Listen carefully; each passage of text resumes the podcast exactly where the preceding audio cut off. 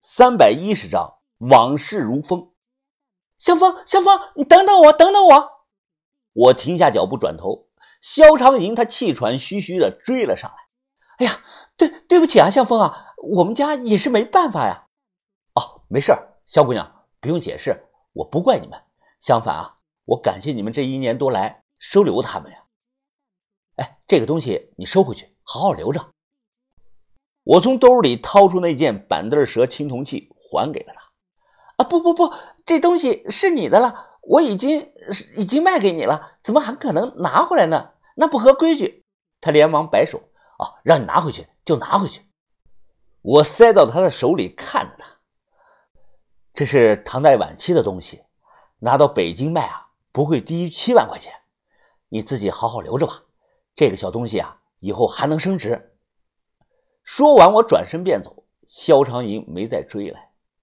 深夜，我漫无目的的在南平街上走着，走了很久。抬头突然看到了前方路边有家亮着灯的这个小饭店。哎，小伙子，吃点什么呀？胖胖的老板娘啊，她围着围裙问我：“哦，拿瓶二锅头吧，再来一盘老醋花生米。”啊，小哥啊，天这么冷，热菜要不要整一个？哎，要不再来份小份的这个地锅鸡怎么样？我点头说好。虽然夜色已深，但这家小店的生意很好。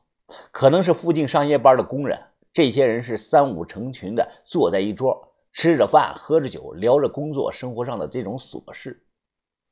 菜很快的端上来了，我没动筷子，一两一杯的这个小酒杯连干了三杯。恍惚中，我看到了红姐坐在了我的对面。他一脸的微笑，嘴角的那颗美人痣看起来依然是风情万种。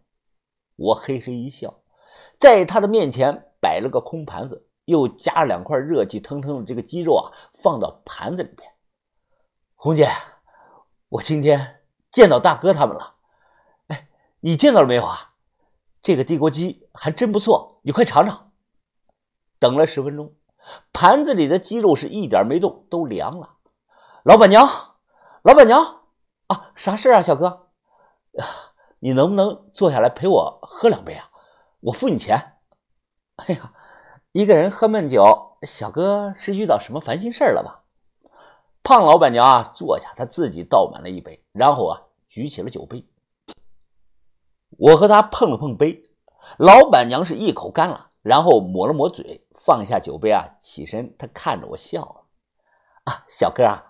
生活中啊，哪有那么多顺心如意的事情啊？往事如风啊，这人啊，要永远活在当下，顺势而为嘛。不说了，我后厨还忙着呢，你自己慢慢喝啊。第一次来我这里吧，我给你打个九折，以后常来啊。往事如风，活在当下，顺势而为。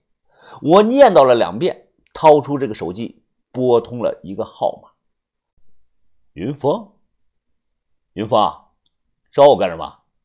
啊，小五哥，你现在人在哪儿啊？我在山东，怎么了？哦，没事福建这里，你有没有信得过的兄弟啊？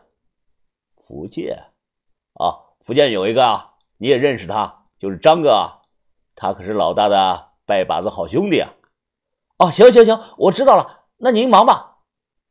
挂了后，我又打给了张哥，张哥说他自己人在蒲城办事儿。我说蒲城不远，能不能现在开车过来一趟呢？我等你。电话中啊，他有些惊讶：“啥事儿啊？你电话里不能说啊，兄弟，这他妈都几点了？你让我过去？”啊，张哥，你过来吧。哎，这件事啊很重要，咱们必须面谈。哦，那那那行吧，我大概一个半小时左右到你那儿啊，等着我。凌晨三点半，小饭店吃饭的人都撤了。就剩我这一桌了。胖老板娘问我要吃到几点，说她准备要关门了。就在这个时候啊，店外传来一声刺耳的刹车声，吱。两分钟后，张哥推开门走了进来，他一屁股坐下，大声的问我：“啥事儿，兄弟？这么着急的找我？刚才路上我都跑了一百八了，这……啊，这个……我将一个扎好的塑料袋推了过去。张哥，小五说。你能信得过这个东西？你不要打开看，你把这个东西啊当面交给田哥，就说我送他了，让他不要再找这个孙家三兄弟了。哦，这里头什么东西啊？贵重物品？我点了点头，非常的贵重。听了我的话，张哥的脸色也变得认真了起来。他将这个塑料袋小心的揣进了自己的内兜。兄弟啊，你放心吧，这事儿我给你办了。第三天下午，南平的某网吧，坐在角落，电脑的主机上插着这个 U 盾，我用一根手指不断的敲着键盘上的数字键。旁边一个大红颈的年轻啊，他忍不住扭头看我。你看个毛啊你！我瞪了他一眼，立即伸手挡住了键盘。我怕他看到我的密码。没错，我正在通过网银分批的转钱。我将这次卖给秦希达的货款，按照分成的比例一分不少的转给了把头豆芽仔、小轩他们。转完钱出来，蛇女呢已经在车上等着了。哎，范神医呢？蛇女笑了笑。啊，范姐姐去买东西了，很快就回来。不一会儿，范神医提了一大包的东西上来了。我问：“这都买的啥呀？”这车上有吃的，有喝的。说完，我就想解开这个袋子看一下。他一把抢过去袋子，红着脸看着我：“你管我买什么呀？都是零食。”我无语了。哎，少吃垃圾食品，都是油，你也不怕胖？别废话，开你的车吧。得得得，算我多嘴啊，走了啊。蛇女笑的是振臂高呼：“哎呀，好，我们出发了，去湖南喽！”从南平到吉首啊，大概是一千多公里。刨除这个休息吃饭的时间，我预估两天半左右能到。那个时候很多高速还没通，只能走跨省的国道。再加上我路上啊也不太熟，所以是走走停停的，比较慢。一路上欣赏着沿途的风景。我开车累了，就会把这个座椅放倒躺下，然后啊，让他俩一起帮我按摩。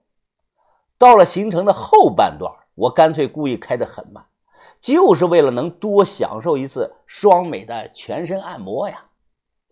别说我无耻，一千多公里就我一个人开车，那我开累了浑身酸疼，哎，不得想办法缓解一下吗？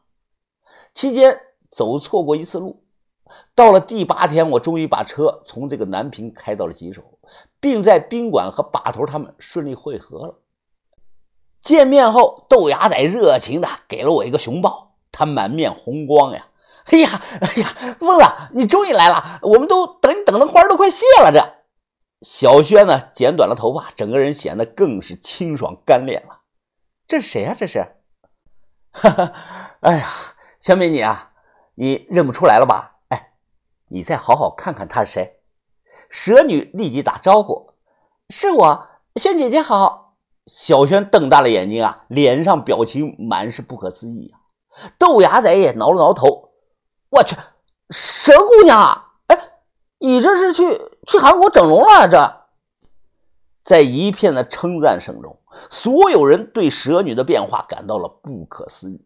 只有一个人全程黑着脸不吭声，就是范神医。